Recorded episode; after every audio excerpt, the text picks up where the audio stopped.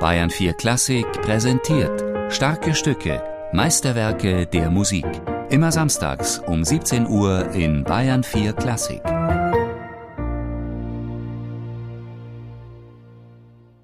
Es ist eine unerklärliche Tatsache.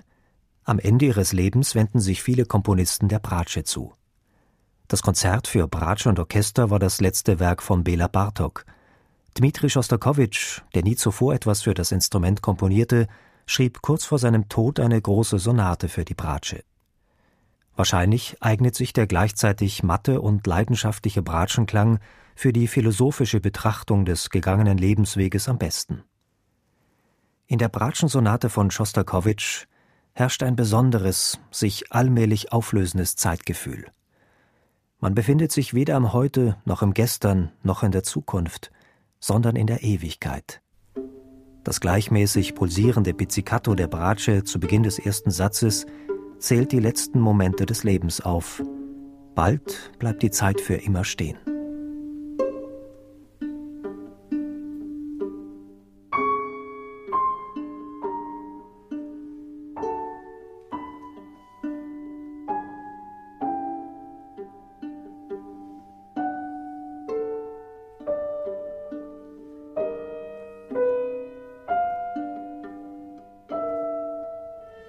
Das Thema der Vergänglichkeit beschäftigt Schostakowitsch in seinem Spätwerk intensiv. Die Werke seiner letzten Jahre verwandeln sich in ein Requiem für ihn selbst, nicht zuletzt wegen seines immer schlechter werdenden Gesundheitszustandes. Zur Uraufführung des 15. Streichquartetts 1974 schreibt der Komponist Ich möchte meine Werke niemandem mehr widmen. Als ich das 13. Quartett meinem Freund Borisowski zugedacht hatte, starb er kurz darauf. Um mich kreist der Tod. Einen nach dem anderen nimmt er mir nahestehende, teure Menschen, Kollegen aus der Jugendzeit.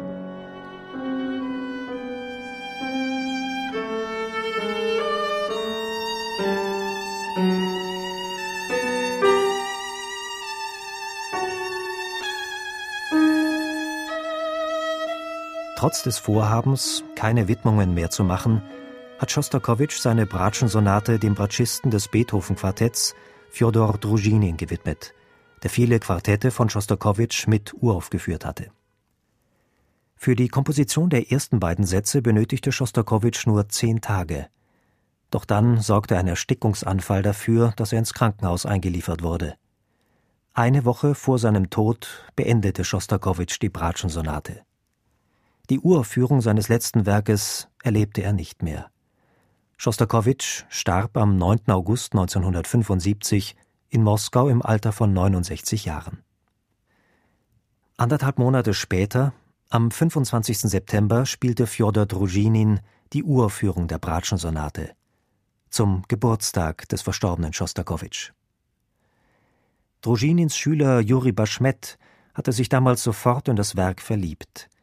Er hatte aber taktvoll gewartet, bis der Lehrer die ihm gewidmete Sonate auf Schallplatte aufnahm, um erst danach das Werk in sein Repertoire aufzunehmen. Der Zufall wollte es anders.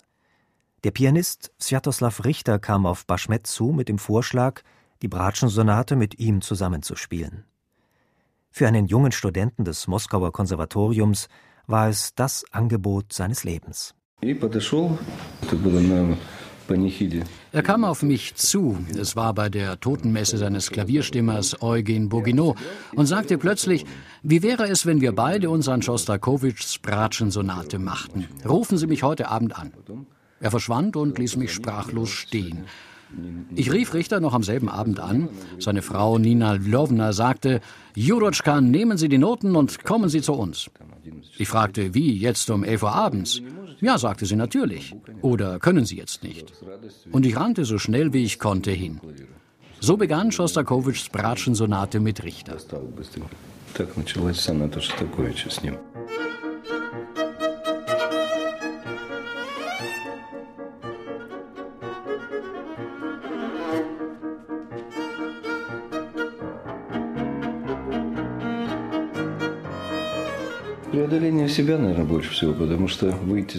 Das Schwierigste beim Zusammenspiel mit Richter war, zu vergessen, was für ein berühmter Pianist dich begleitet. Wir übten diese Sonate wie verrückt von früh morgens bis spät abends. Richter war ein Maximalist im Leben sowie in der Musik. Er setzte für sich sehr hohe Maßstäbe und war übertrieben ehrlich zu dem gespielten Werk. Er übte nicht nur die Noten, sondern er versuchte die Noten in jeder Phrase in verschiedene emotionale Zustände umzusetzen. In der Bratschen-Sonate mangelt es nicht an einer reichen Palette emotionaler Zustände. Das Scherzo, der zweite Satz, mag eine Reminiszenz an Schostakowitschs Leben sein. Er verwendet dort Themen aus seiner aus dem Jahr 1942 stammenden unvollendeten Oper Der Spieler. Dieses Allegretto unterscheidet sich stark von den beiden anderen ruhigen Sonatensätzen. Das Scherzo gehört der Vergangenheit, der Jugend, als die Welt anders wahrgenommen wurde und die Farben des Lebens bunter waren.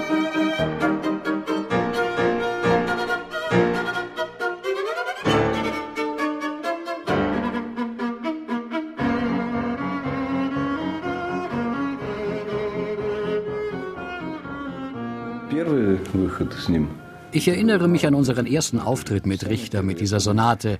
Das war im kleinen Saal des Moskauer Konservatoriums. Und es war schon nicht mehr wichtig, wie wir spielen werden, gut oder schlecht. Richter war bereits in diesem Werk drin. Er elektrisierte das Publikum.